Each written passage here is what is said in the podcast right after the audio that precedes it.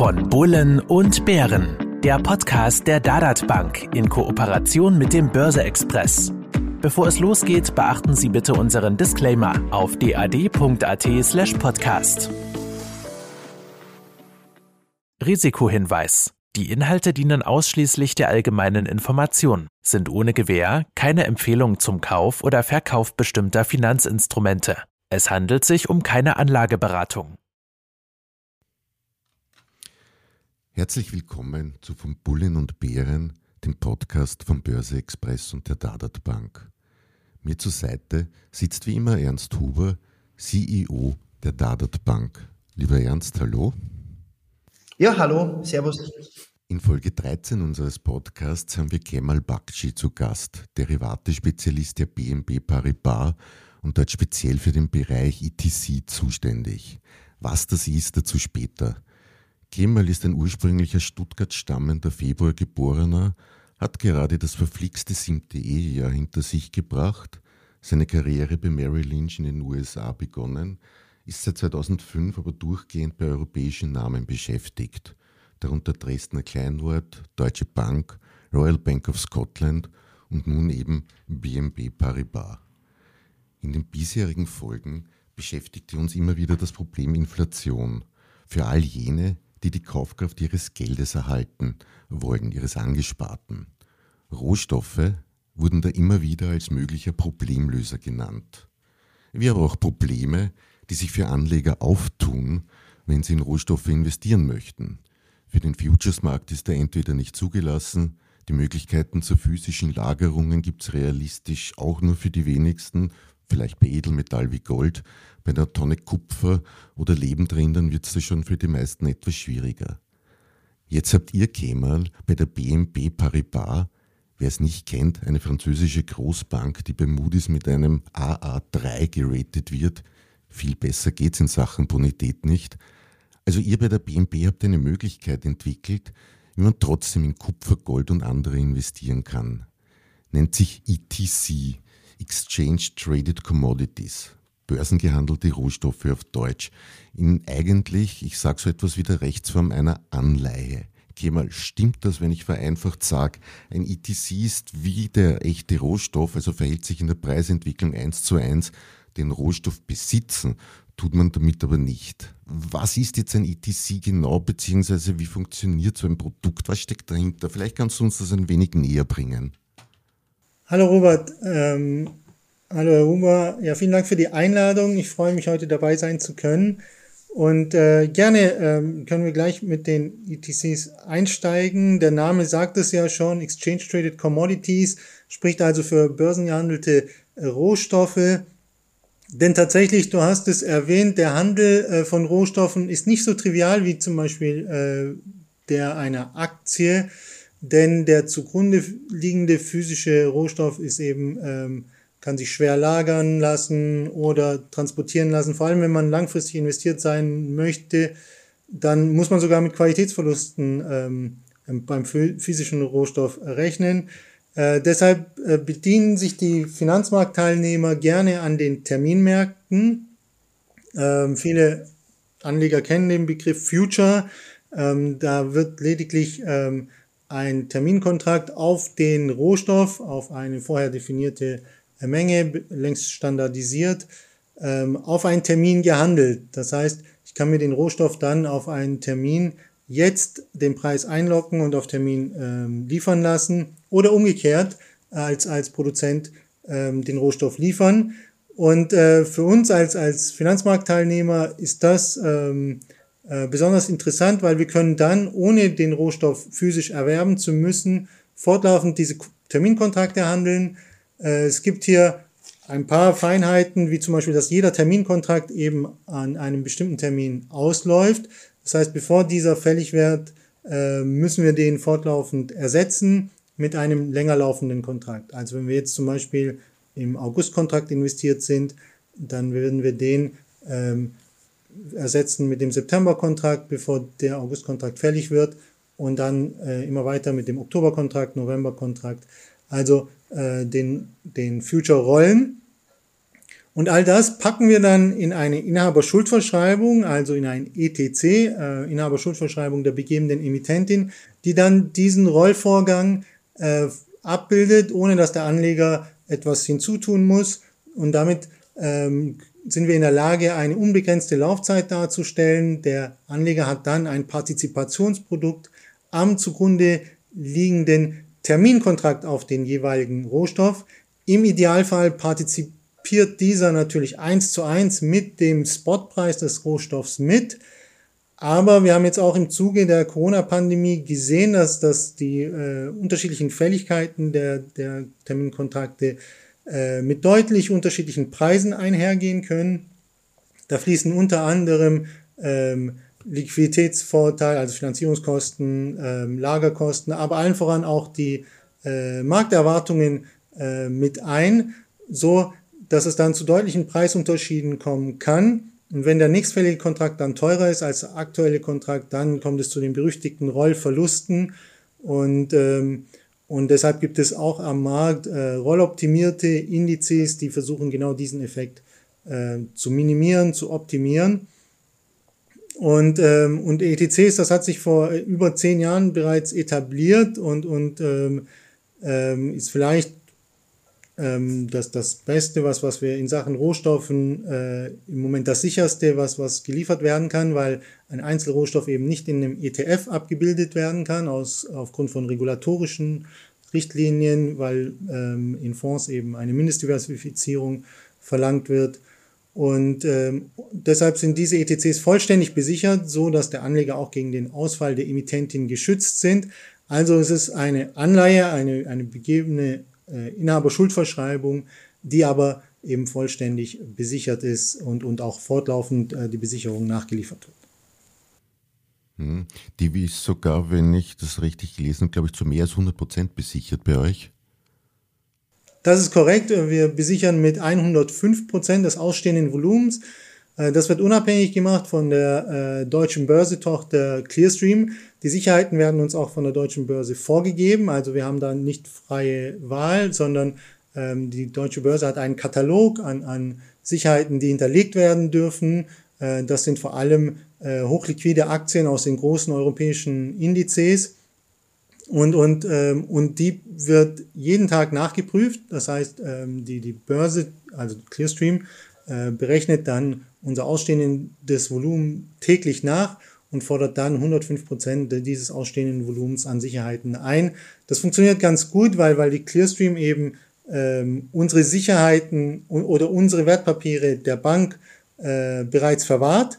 Das heißt, die können dann unmittelbar auf unser Konto zugreifen und das dann in das Sicherheitskonto übertragen. Ähm, die Sicherheiten gehen dann auch tatsächlich aus dem Eigentum der BNP Paribas raus und gehen dann in das Eigentum äh, der der Clearstream des, des Trustees äh, über, dass der dann äh, im Auftrag der Anleger quasi diese Sicherheitenverwahrung äh, übernimmt. Das heißt, im, im Ernstfall, also im, im, im Insolvenzfall, ähm, würden diese Sicherheiten nicht mehr in der Bilanz der äh, BNP Paribas auftauchen und wären deshalb auch ähm, nicht mehr von, von Insolvenzverwalter ähm, zugreifbar.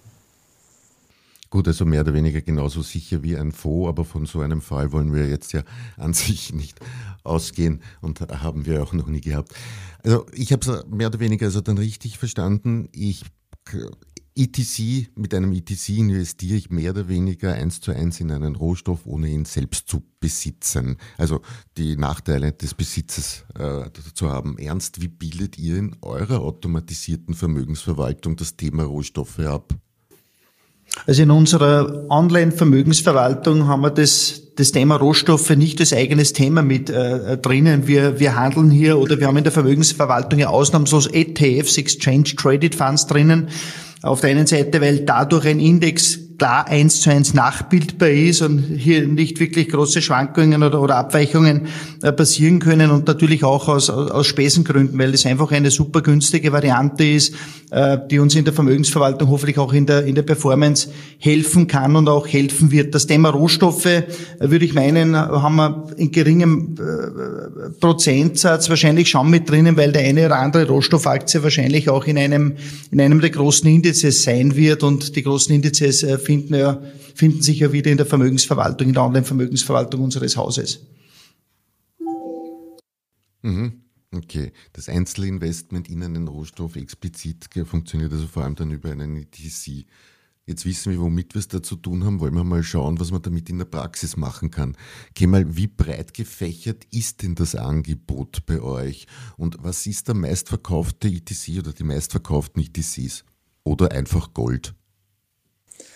Also ähm, tatsächlich gehört die BNP Paribas in Sachen ETCs, glaube ich, zu den vielfältigsten Anbietern. Wir haben im Angebot fast ähm, 60 Produkte und ähm, ausschließlich liquide handelbare äh, Rohstoffe, also die auch tatsächlich für die es auch einen Terminmarkt äh, gibt. Das heißt, bei uns kann man nicht irgendwie Stahl handeln, sondern tatsächlich das, was an Kontrakten gelistet ist.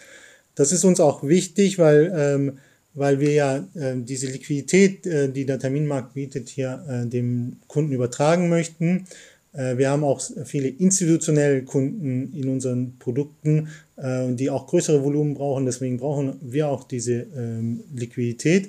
Und wir bilden eigentlich alles ab, ähm, was, äh, also alle Energierohstoffe, das schließt ein natürlich die beiden Ölsorten, Brent und WTI, aber auch Erdgas, ähm, Benzin, Diesel, ähm, Heizöl und dann auch die ähm, Industriemetalle, Aluminium, Kupfer, Nickel, Zink, äh, Blei, Zinn. Was wir nicht anbieten, äh, sind die Agrarrohstoffe. Das ähm, ist eben Policy der Bank, ähm, dass das, ähm, wir kein Angebot an Agrarrohstoffen haben. Und ähm, und wir bieten aber die, die bestehenden Rohstoffe in, in verschiedenen Variationen an. Die klassischste Form ist eben, dass fortlaufend von einem Kontrakt in den nächsten gerollt wird, wie vorhin dargestellt. Aber wir haben auch eine enge Zusammenarbeit mit Rohstofflegende Jim Rogers. Äh, dessen Indexfamilie ist rolloptimiert. Das heißt, er streckt das Kapital äh, über drei verschiedene Kontrakte, um dann eben die, die Kontraktaufgelder zu, zu äh, minimieren. Diese Rolloptimierung hat sich historisch auch bewährt, äh, wenn man äh, quasi mit ähm, die, die Ricci-Indizes gegen die klassischen Indizes vergleicht. Ähm, dann kann man eine Outperformance erkennen, sowohl mit geringerer Volatilität als auch ähm, einer besseren Steigung oder einer besseren Rendite. Und, ähm, und zeitgleich bieten wir natürlich alles ähm, auch nochmal währungsgesichert an, weil eben die Rohstoffe in US-Dollar handeln ist der Anleger exponiert hier gegenüber dem US-Dollar-Risiko und wer das äh, nicht haben möchte, der findet bei uns die sogenannte Euro-Hedged äh, ETCs auch auf ähm, alle Einzelrohstoffe. Wer nicht über Einzelrohstoffe gehen möchte, der findet bei uns auch die Sektorindizes. Äh, da haben wir sowohl einen auf, auf Energierohstoffe als auch auf die Industriemetalle, die dann in einem ETC zusammengefasst werden. Und für all diese Produkte gilt natürlich ähm, wieder die gleiche Besicherung, äh, wie wir es gerade dargestellt haben, ähm, alle genau in identischer Form. Das heißt, der ETC auf Indizes wäre eigentlich theoretisch vergleichbar so ein bisschen wie mit einem ETF, der ja nicht in Einzelrohstoffe investieren könnte. Also da tretet ihr da in gewisser Weise in Konkurrenz. Ähm, nicht unbedingt. Also ja, genau. Also der auf den ähm, die ähm, Indizes auf die Sektoren, wo wir eben äh, sechs Rohstoffe zusammenfassen. Äh, die sind sicherlich vergleichbar mit einem ETF. Und äh, die anderen rolloptimierten Indizes, die beziehen sich wiederum auf Einzelrohstoffe, aber auf die unterschiedlichen Laufzeiten. Das heißt, in einem Ricky Brennöl ähm, ETC zum Beispiel, da sind drei verschiedene Brennkontrakte enthalten mit eben unterschiedlichen Laufzeiten, um, um diese äh, Rolloptimierung zu erzielen, ähm, aber eben immer nur auf den gleichen Rohstoff. Deshalb äh, lässt sich ähm, das nicht über einen ETF darstellen. Mhm. Wir haben nicht nur Zuhörer, die schon lange an der Börse sind. Vielleicht kannst du uns kurz einmal erklären, warum diese Rolloptimierung wirklich in der Praxis notwendig ist. Wenn ich so richtig verstanden habe, aufgrund von Lagerkosten, Finanzierungskosten und so weiter, ist in der Regel, wenn Nachfrage und Angebot zum Beispiel äh, also gleich sind, der spätere Kontakt der teurere, weil diese Kosten zu tragen sind. Das heißt, wenn mein alter Kontrakt August in den September gewechselt wird, verliere ich unter Anführungszeichen den höheren Preis, weil mein Kontrakt, äh, weil ich meinen alten Preis quasi mitnehme und nachher nur noch 0,95 oder wie auch immer neue Kontrakte habe. Ist das so in etwa richtig? Genau, also ähm, unsere ETCs sind zum Glück äh, Total Return Indizes, das heißt, äh, wir, wir, ähm, die Zinsen werden hier von uns weitergereicht an, an den Anleger. Damit wird ein Teil dieser Aufgelder, die der nächstfällige Kontrakt in seinem theoretischen Wert haben sollte, ja bereits kompensiert, so dass dann der Rollverlust, ähm, wie du ihn dargestellt hast, äh, nämlich wenn der nächstfällige Kontrakt unter normalen Bedingungen in Contango ist, das heißt eben äh, einen höheren Preis hat als der aktuelle Kontrakt, ähm, das, und dann der Rollverlust oder die Partizipation ist ja das, was darunter. Ich bekomme weniger Anteile äh, für den nächstfälligen Kontrakt für das gleiche Kapital, das ich im Moment besitze. Ähm, dieser Rollverlust wird, wird dadurch minimiert. Jetzt äh, gibt es aber ähm, auch die Situation, wie wir sie jetzt zum Beispiel am Ölmarkt ähm, sehen, mit einer starken äh, Backwardation. Das äh, ist eine besonders günstige ähm, Situation für den Anleger, nämlich dass der nächstfällige Kontrakt fällt. Die Wissenschaft äh, diskutiert schon lange darüber, warum es überhaupt so eine Konstellation geben kann, dass das quasi etwas, was ich in, äh, länger in der Zukunft erwerben möchte, äh, einen günstigeren Preis haben soll als, als jetzt, ähm, weil ich mir ja dadurch einen Liquiditätsvorteil, einen Zeitvorteil erkaufe. Aber ähm, Jedenfalls ähm, gibt es diese Situation, wie wir sie jetzt sehen. Das ähm, wird damit begründet, dass jetzt eben die Industrie sehr viel Öl ähm, nachfragt und sich hoffentlich die Situation irgendwann wieder normalisiert. Für Anleger der ETCs bedeutet das, dass, ähm, äh, dass ich mehr Anteile vom nächstfälligen Kontrakt erwerben kann. Damit steigt die Partizipation. Ich erziele also Rollgewinne. Mit mehr Partizipation äh, bedeutet, dass ich dann auch ähm, eben stärker an, an einem Preisanstieg ähm, partizipieren kann. Und, und äh, das, ist, das ist die äh, optimale Situation. Der Ricky-Index, der ähm, versucht eben diese Rollvorgänge zu optimieren, weil der Jim Rogers sagt, ihm ist das zu wenig, wenn nur passiv von einem Monat in den nächsten gerollt wird, weil die Terminmärkte so sind, wie sie sind, eben mit, unter, mit Auf- oder Abgeldern. Äh, stattdessen ähm, sieht er eine Laufzeitendiversifizierung vor, wo ein Drittel des Kapitals in den nächstfälligen Kontrakt investiert wird, um eben sehr nah am Markt äh, zu bleiben und die Bewegungen auch ähm, aktuell mitzunehmen. Dann ähm, ein, ein zweites Drittel des Kapitals in den äh, übernächstfälligen Kontrakt, der zur Verfügung steht. Und das letzte Drittel des Kapitals, das ist quasi die Rendite, der Renditekicker, ähm, wenn du so möchtest, ähm, denn der wird in den Kontrakt ähm, investiert mit der höchsten erwarteten Rollrendite. Das ist häufig zum Beispiel der günstigste Kontrakt auf der Kurve, der noch ausreichend Liquidität zur Verfügung stellt. Und wie so häufig kann ich dann durch einen vergünstigten Einstieg eine höhere Rendite erzielen. Und, und diese einfache Dreiteilung der Kontrakte, das hat sich äh, historisch gut bewährt.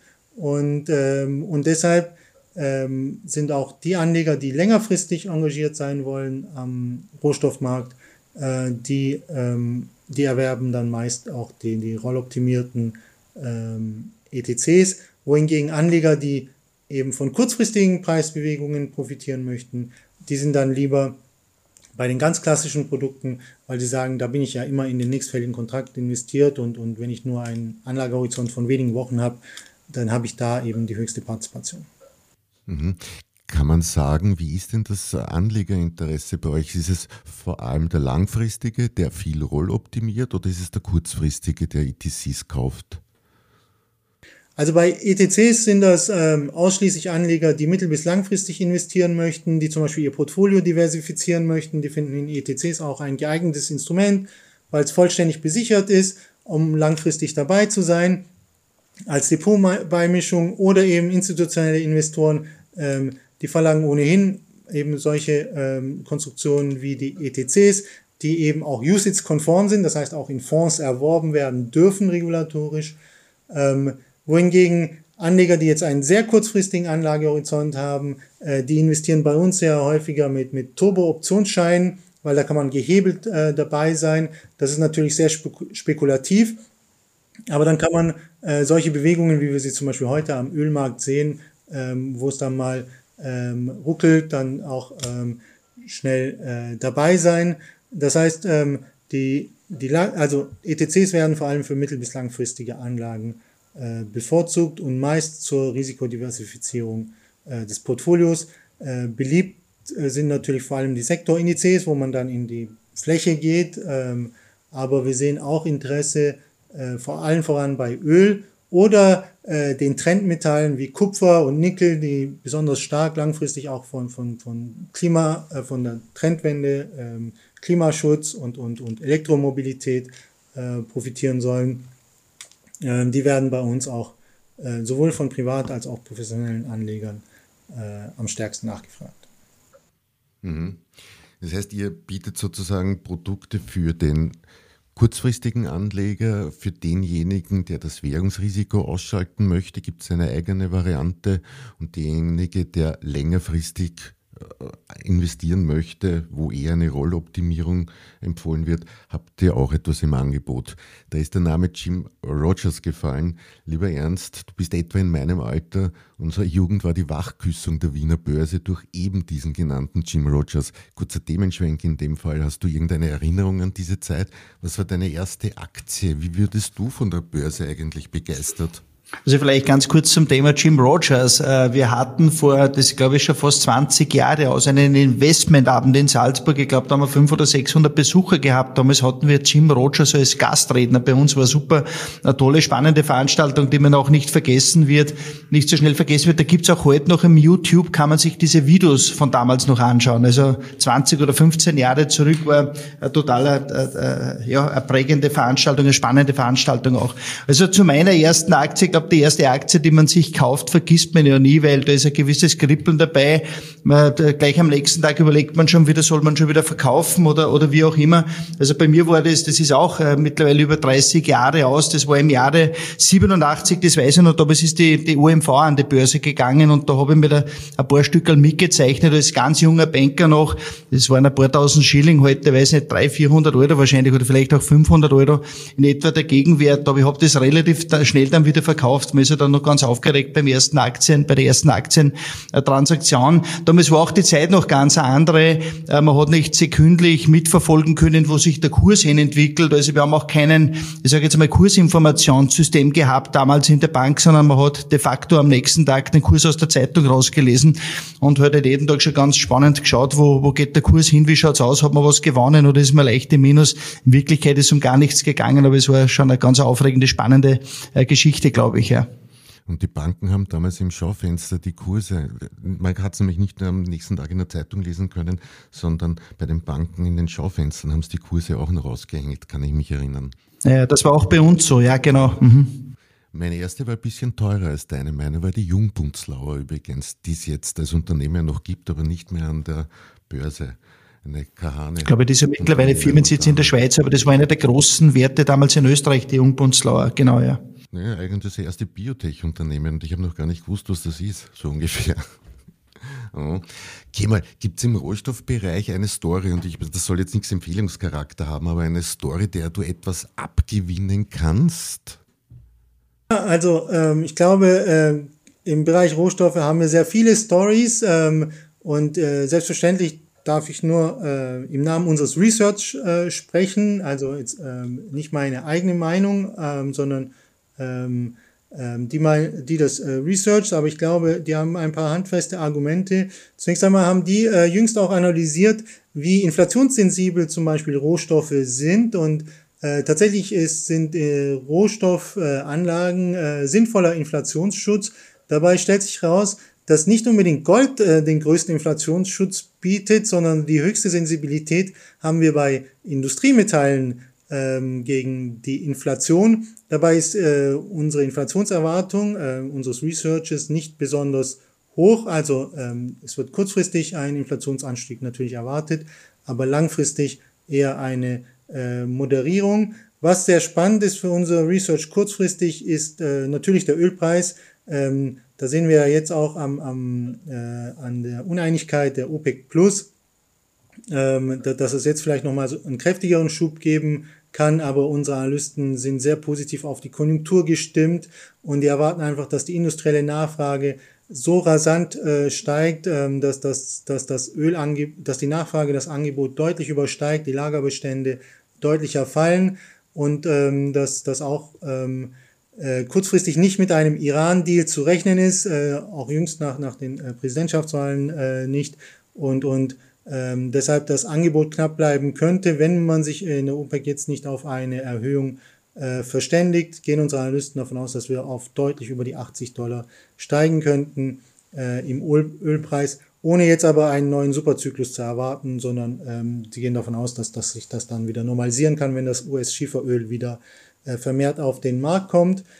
Auf der anderen Seite äh, scheinen Kupfer und Nickel äh, die Kernindustriemetalle äh, zu sein für, für, die, ähm, äh, für den Kampf gegen den Klimawandel, äh, insbesondere Elektromobilität. Ich glaube, ähm, jeder hat schon gehört, dass das ein Elektroauto zu, zu einem ganz erheblichen Teil aus Kupfer besteht, selbstverständlich, weil Kupfer äh, eben Strom sehr gut leiten kann. Ähm, und, und in einem Elektroauto sind etwa vier bis fünfmal so viel Kupfer verbaut wie in einem klassischen Pkw-Verbrenner, äh, wie wir ihn ähm, so kennen. Das heißt, ähm, hier wird Kupfer wohl eine sehr entscheidende Rolle spielen in Sachen Elektromobilität und, und Speichertechnologien. Und bei Nickel ähm, ähm, scheint die Nachfrage vor allem oder die neue Nachfrage vor allem durch, durch die ganze äh, Batterienachfrage hinzuzukommen. Das ist ja auch das Herzstück eines Elektroautos. Und da sind die neuesten Generationen äh, von, von Tesla-Batterien zum Beispiel bestehen schon äh, bis zu 80 Prozent äh, aus Nickel, weil man damit eben auch äh, Kobalt und Mangan, was, was schwieriger ähm, zu fördern ist, äh, manchmal auch ethisch fragwürdig, ähm, dann ähm, ähm, substituieren kann. Und, und deshalb scheint Nickel hier auch eine zentrale äh, Rolle zu spielen. Alle Industriemetalle aber hängen derzeit noch sehr stark von der chinesischen Nachfrage ab, denn China konsumiert ähm, eigentlich jede zweite Tonne von, von allen Industriemetallen für ihre riesen Infrastrukturprogramme. Da könnte es jetzt aber ein, eine Verlangsamung gerade bei äh, der Konjunktur geben, ähm, nachdem, nach, dem sie eben sehr schnell aus der, aus der äh, Corona-Krise gekommen sind, erwarten unsere Analysten, dass sich das Wachstum jetzt wieder normalisiert auf unter 6% einpendelt. Ähm, da könnte es jetzt quasi bei den Industriemetallen vielleicht auch so etwas wie eine Pause des Anstiegs geben, ähm, wenn, wir, wenn wir quasi diesen, diesen Corona-Boom äh, oder Post-Corona-Boom der Industrie erstmal so ähm, hinter uns lassen. Und, und für Gold sind die Aussichten aus unserer Aussicht unserer Analysten leider langfristig nicht so gut. Kurzfristig sieht das ganz attraktiv aus wohl, ähm, gerade weil die Zinsen ja jetzt etwas zurückgekommen sind, aber langfristig erwarten unsere Analysten, dass die Zinsen steigen, US-Dollar wieder Stärke zeigt, äh, die US-Wirtschaft stark bleibt, ähm, also die robuste Konjunktur auch ähm, ins nächste Jahr hinein gut läuft. Ähm, das gleiche wird für Europa erwartet, so dass sie nicht davon ausgehen, dass der Goldpreis sich äh, nennenswert ähm, steigern kann. Mhm. Kupfer und Nickel hast du erwähnt als für jemanden, der ESG interessiert ist, als Thema prinzipiell. Habt ihr dann noch etwas im Angebot oder sind das die zwei wichtigsten Rohstoffe, die man in dem Bereich beachten äh, kann? Also ähm, genau, der Rohstoff selber also in Sachen ESG äh, machen wir im Moment äh, sehr viel und, und wir werden auch äh, bald einige Ratings zum Beispiel bei uns auf der Webseite für alle Basiswerte veröffentlichen. Da arbeiten wir mit einer sehr großen Ratingagentur zusammen und, und wir werden bald auch äh, mit dem DDV-Kodex zum Beispiel nachhaltige Produkte ausweisen können. Ähm, in Sachen Rohstoffe hingegen, da ist die Klassifizierung eher ähm, gering, weil, weil, das, weil das sind ja keine Unternehmen, die quasi eine ESG ähm, ähm, konforme ähm, Policy haben. Stattdessen ähm, scheinen die, die Rohstoffe äh, Kupfer, Nickel und äh, wohl auch Platin für, für, äh, für den Wasserstoffmarkt eine wichtige Rolle zu spielen. Ähm, Platin, Palladium auch als Katalysator für Unternehmen eine ganz entscheidende äh, Rolle. Gerade in Schwellenländern scheinen die Standards jetzt ähm, äh, in Sachen Nachhaltigkeit, Umweltschutz anzuziehen, so dass das in immer mehr Entwicklungsländern auch Katalysatoren im Auto verlangt werden. Ähm, das scheint auch ein wichtiger Nachfragetreiber zu sein. Also ähm, genau diese Rohstoffe scheinen eine wichtige Rolle ähm, in Sachen ESG zu spielen, aber wir können sie nicht als nachhaltig klassifizieren, weil das ja quasi keine, weil die vielfältig eingesetzt werden und, nicht unbedingt nur für, für nachhaltige Projekte. Äh, anders ist es bei der BNP Paribas. Ähm, die ist in Sachen Nachhaltigkeit sehr weit vorne, auch, auch in den Nachhaltigkeitsratings. Äh, die Bank hat sich dem Thema schon sehr früh verschrieben und, und das kann man im Internet haben, haben gibt es da verschiedene äh, Seiten, wo, wo eben unsere Nachhaltigkeitsstrategie vorgestellt wird und, und was wir da in dem Bereich alles machen. Und äh, BNP Paribas als Bank ist als nachhaltiges Unternehmen eingestuft von vielen äh, Ratingagenturen und, und ähm, das wird von der Bank eben auch sehr stark ähm, forciert und, und weiterverfolgt. Mhm. Aber jemand, der sich sozusagen ein ESG-Rohstoffdepot-Portfolio zusammenstellen möchte, könnte eben über Kupfer, Nickel, Platin und Palladium es sich zusammenstellen, so in etwa. Ich glaube, dass ähm, diese Rohstoffe eben für zukünftige ESG-Technologien eine wichtige Rolle spielen. Aber ich glaube ähm, nicht, dass man ähm, da Aussagen darüber treffen kann, wie, wie, wie die Förderung zum Beispiel, ob die, ähm, ob die äh, nachhaltig ist oder, oder ob, ob, ob es da nicht auch zu äh, Umweltschäden kommt. Äh, darüber ähm, können wir leider keinerlei Aussagen treffen und, und deshalb gibt es da auch kein Rating für. Äh, bei Unternehmen können wir, können wir tatsächlich Ratingagenturen darauf ansetzen und, und ähm, das einfordern. Das geht bei Rohstoffen leider nicht. deshalb ähm, glaube ich, man kann Rohstoffe einsetzen für, für diese ähm, oder, oder in Erwartung, dass, dass sie na, in Nachhaltigkeit sehr stark äh, eingesetzt werden. Ähm, aber ob sie selber nachhaltig sind, ähm, darüber kann ich leider keine Aussage treffen. Na, so weit wollte ich eh nicht gehen, aber eben, wenn ich an ESG als Idee interessiert bin, könnte ich mir so ein Portfolio überlegen, sage ich einmal, da teilweise beizumischen. Du hast erwähnt, zusätzliche Sicherheitswährungsrisiken ab, ihr übernehmt eine Rolloptimierung und gerade Rohstoffinvestments kosten in der Anschaffung so und so eine Menge an Gebühren. Ich denke nur an den Prägeaufschlag bei Goldmünzen etc. Wie viel kostet mich euer Service, so ein Investment in ETCs eigentlich? Also unsere ETCs kosten im Schnitt etwa 1% äh, Managementgebühr pro Jahr. Und ich glaube, äh, damit gehören wir äh, mit Abstand zu den günstigsten Anbietern im Markt.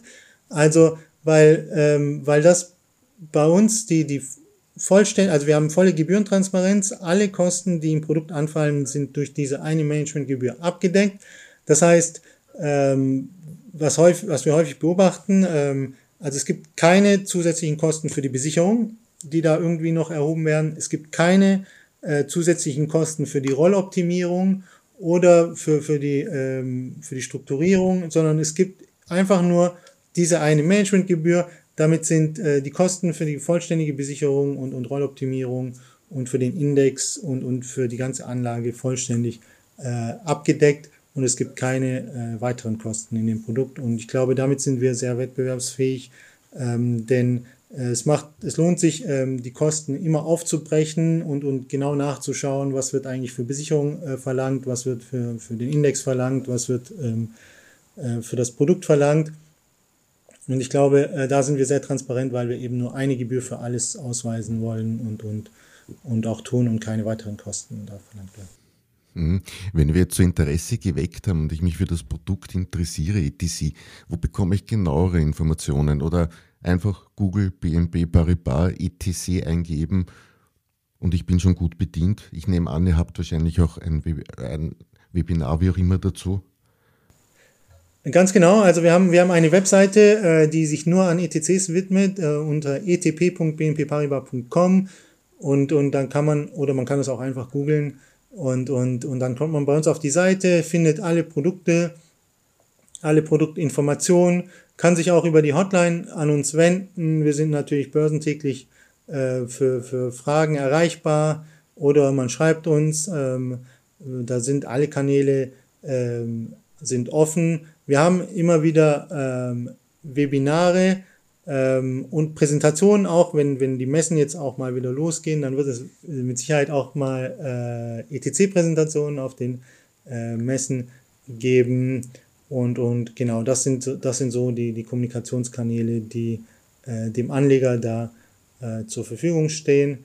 Ansonsten finden Sie unsere Produkte auch, ähm, auch an den Börsen natürlich. Alle sind gelistet im regulierten Segment der Börse, ganz wichtig. Also wir sind im regulierten Markt, da wo die ETFs auch sind, mit höheren Handelsstandards und, und Anforderungen.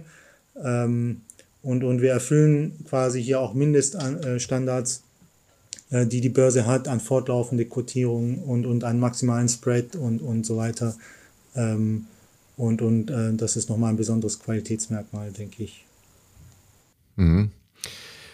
Wenn ich mich für das Thema der Rohstoffe an sich interessiere, habt ihr eigentlich irgendwelche Tipps, wo hole ich mir Basiswissen und wo mehr her? Also jetzt rein nicht um ETCs, sondern über Marktentwicklungen. Ich persönlich gehe manchmal auf die Homepage der IKB der Deutschen Industriebank, die hat monatlich recht gute Updates der Situation an einzelnen Rohstoffmärkten, wie zum Beispiel Stahl, Öl, Aluminium, was dann auch wieder für Aktionäre an Gesellschaften wie Föstalpine, OMV oder Amag interessant sein könnte. An sich www.ikb.de, Ida Karl Bertha.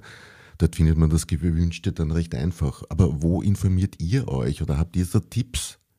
Äh, ja, das ist, ich glaube, das ist ein wichtiger Punkt. Ich denke, ähm, es gibt immer wieder Informationen an den großen äh, Finanzportalen. Wir intern ähm, haben natürlich das Glück, uns, uns ähm, das Research, der Research-Abteilung äh, bedienen zu können.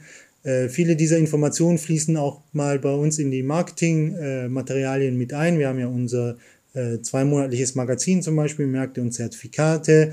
Ähm, da sind auch immer wieder Informationen drin und, und ähm, oder unsere regulären Services. Wir haben, wir haben auch fortlaufend Fernsehinterviews zum Beispiel äh, zu, zu Rohstoffen. Da fließt das gesamte Research-Wissen äh, mit rein.